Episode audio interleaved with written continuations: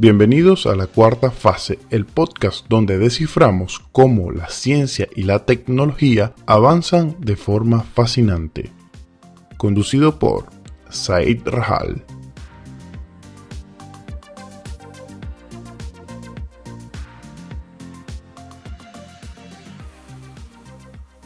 Hola a todos y bienvenidos a este nuevo episodio de la cuarta fase en donde conversaremos sobre las realidades digitales. Soy Zair Rajal y los estaré acompañando a lo largo de todo este podcast.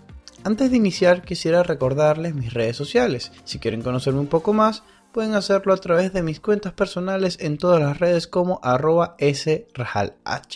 Para comenzar con la temática del episodio, debemos en principio comprender qué es la realidad y a partir de ahí conceptualizar los distintos tipos de realidades digitales. Entonces, ¿qué es la realidad? Bueno, la realidad es el conjunto de todo lo que podemos ver, oler, tocar, escuchar, probar y que además podemos hacerlo en torno a otras personas. Ya sé que la realidad la conforman muchas más cosas, pero para efectos prácticos me quedaré con esta idea de la realidad porque me va a servir para poder explicar lo que viene a continuación. A partir de este punto, podemos entrar en materia y definir los otros tipos de realidades que son apoyadas con la tecnología y además entender cómo funciona. Son tres tipos de realidades y se clasifican así. La primera y la más conocida es la realidad virtual.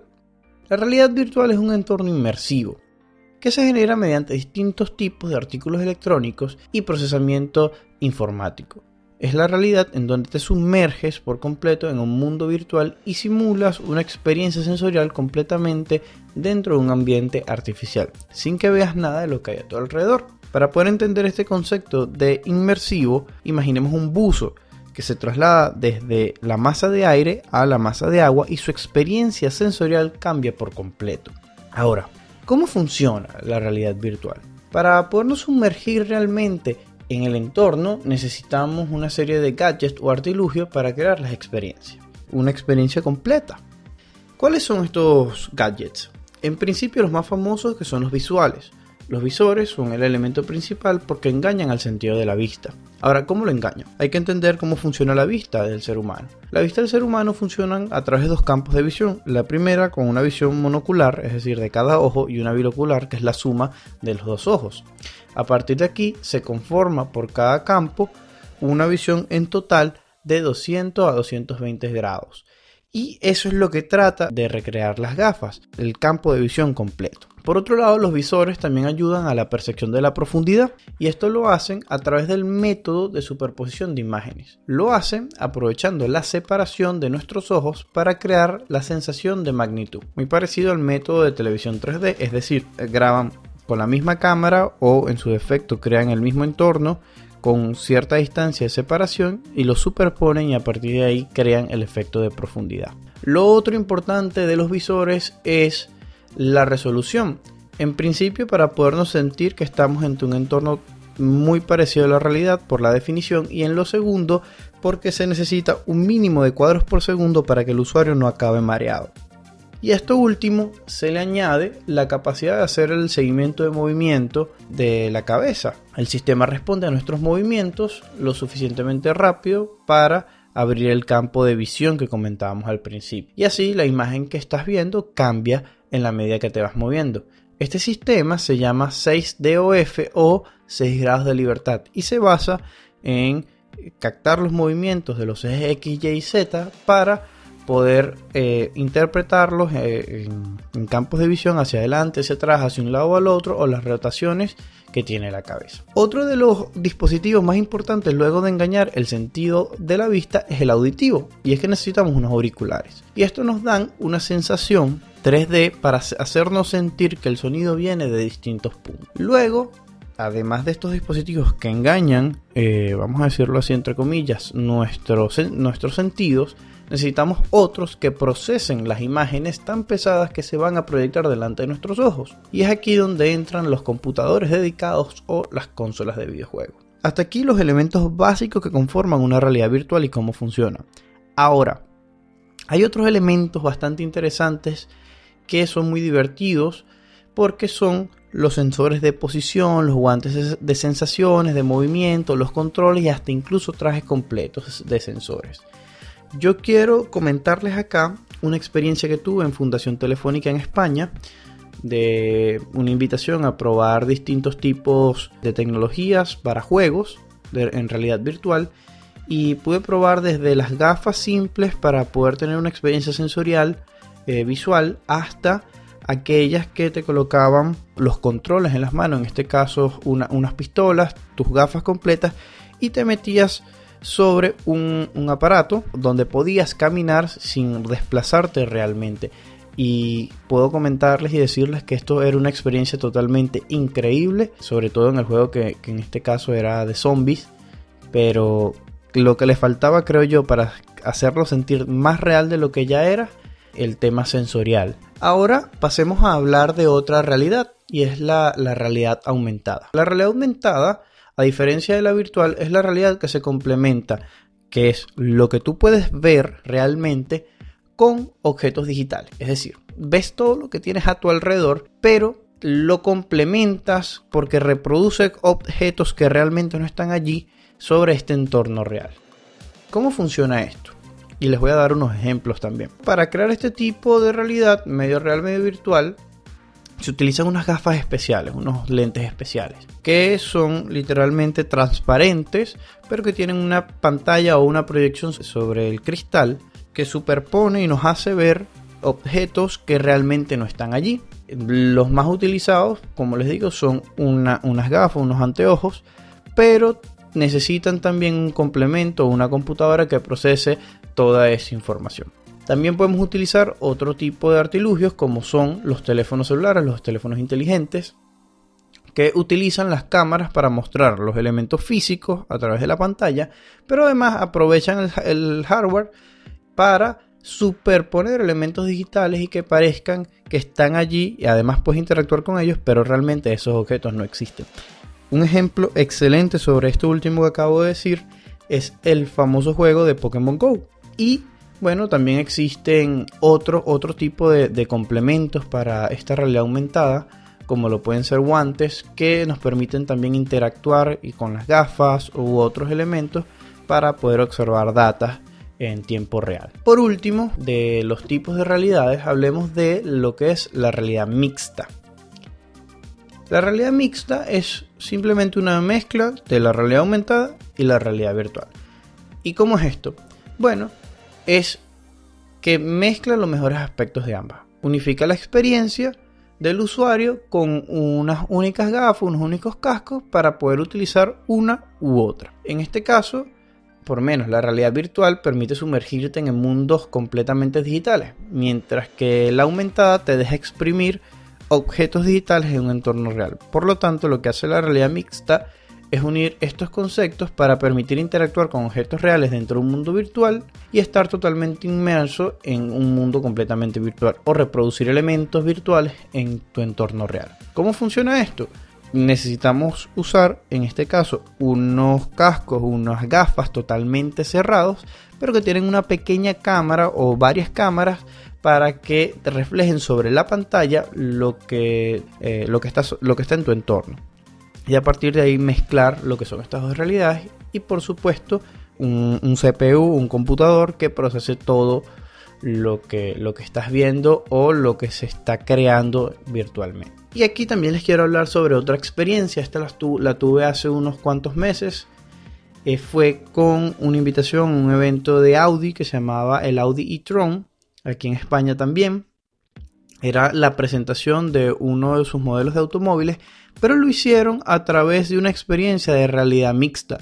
¿Cómo era? Bueno, básicamente te colocaban los, anteojos y te colocaban unos sensores en las manos, en los pies y una mochila en donde cargabas todo el CPU. Y entrabas a un cuarto, a una habitación negra y, y se te iban proyectando imágenes sobre, sobre estas gafas, por supuesto con los auriculares, y tenías toda esta habitación negra para interactuar con objetos y así ir viendo lo que era todo este sistema promocional de su, de su vehículo. De todas mis experiencias con realidades, de los distintos tipos de realidades, creo que me quedaría con esta del Audi e-tron. Que por cierto, en la fecha de la publicación de este podcast, voy a subir a mis cuentas de Twitter e Instagram eh, un breve videoclip que me fue otorgado en ese momento para que puedan entender un poco más de lo que estoy hablando acá. Ahora, vamos a hablar también de algunos usos de estas realidades que hay actualmente. Por ejemplo, lo tenemos en la gastronomía. Y es que ahora resulta que con esto de la realidad mixta podemos viajar a distintos lugares y sumergirnos en distintos ambientes mientras degustamos platos. Imagínense estar en la terraza de tu casa comiendo un plato y que de repente te coloques estos lentes y estés comiendo frente a la Torre Eiffel. Otro de los ejemplos muy interesantes es el de la medicina y es que resulta que el Centro de Investigaciones Científicas en España ha logrado disminuir los efectos del Parkinson en varios pacientes aplicando tratamiento de realidad virtual. También se puede utilizar para estudiantes de medicina para que puedan ver modelos del cuerpo humano y hacer simulacros de operaciones. También se utiliza mucho en los medios de comunicación para hacer un periodismo inmersivo, trasladando al usuario al lugar de los hechos, con videos en 360 grados y retransmisiones en directo vía streaming. Eso ya lo podemos encontrar en algunas ocasiones en Facebook o YouTube. También se utiliza en la educación, se utiliza en las aulas de clase para, sobre todo con la realidad virtual, que permite a los alumnos tener mejores conocimientos y ayuda al estudiante con dificultades de aprendizaje. Imagínense que tengan a sus hijos o ustedes cuando estudiaban en la primaria poder aprender sobre el sistema solar, viajando sobre el espacio y tocando los planetas, etcétera. Toda una experiencia que, que puede ayudar muchísimo a, la forma de cómo, de cómo aprendemos desde pequeños. La Fundación Telefónica está apostando mucho a incentivar el desarrollo en estas áreas. Les recomiendo visitar, visitar sus páginas, sobre todo en España, y esto no es publicidad sino que me parece que las buenas iniciativas hay que comentarlas. También se utiliza mucho en el área profesional para presentar las distintas hojas de vida, los currículos, los resúmenes y em, los distintos entrenamientos también que se hacen, por ejemplo, con los pilotos de las aerolíneas. Ya, esto es algo que se hacía hace mucho tiempo, pero bueno, ahora eh, se abaratan los costos con los las distintos desarrollos que hay.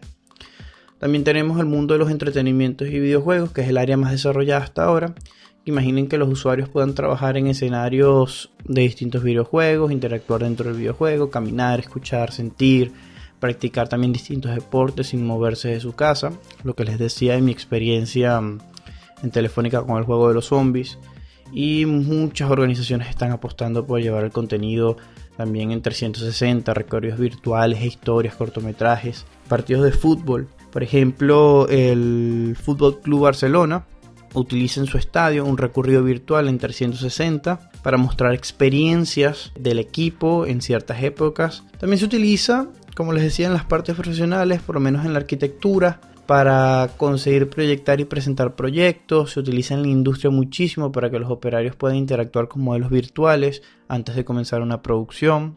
En la cultura y el arte se utiliza en museos, en galerías, eh, visitas virtuales, en lo militar para entrenar a los soldados y en el marketing y en turismo. Se utiliza también para mm, poderte probar una prenda sin tener que ponértela directamente y de esto sé que Sara está desarrollando tecnología con respecto a esto. En industria turística se utiliza la realidad virtual como una herramienta muy favorable para atraer unos mayores mayor cantidad de turistas a los destinos que pueden previsualizar el material o el lugar a donde van a ir. Por ejemplo, la empresa Visit ha creado muchos videos para animar a sus usuarios a viajar y resulta que el 85% de las personas que interactuaron con el material visitaron los lugares que vieron en este, en este material.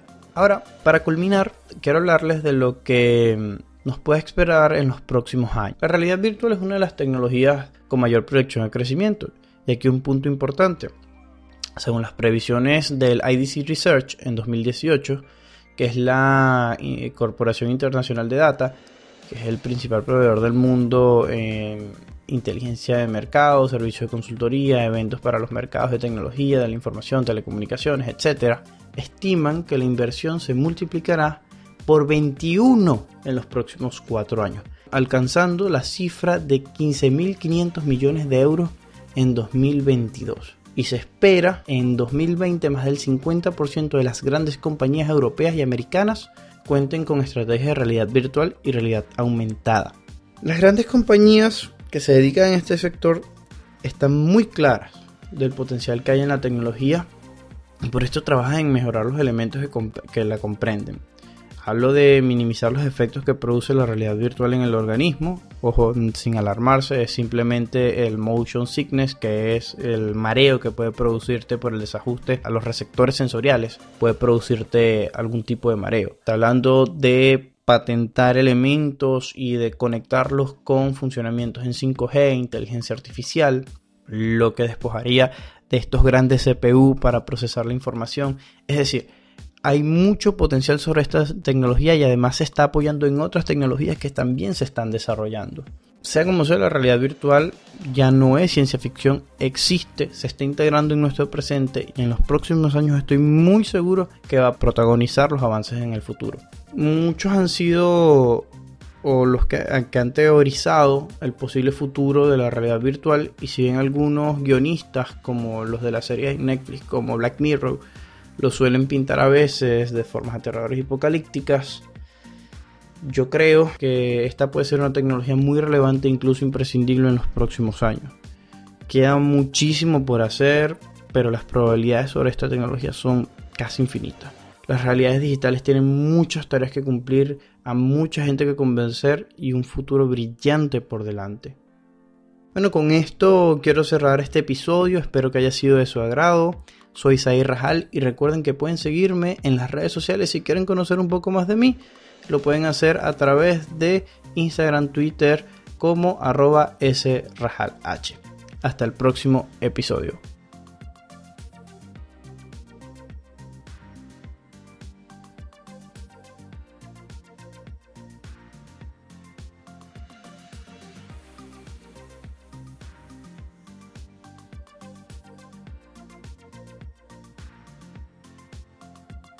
Te esperamos en un próximo episodio de la cuarta fase, el podcast donde desciframos los grandes avances en ciencia y tecnología. Recuerda seguirnos en las redes sociales para recibir todos los avances y estar atento a los nuevos episodios.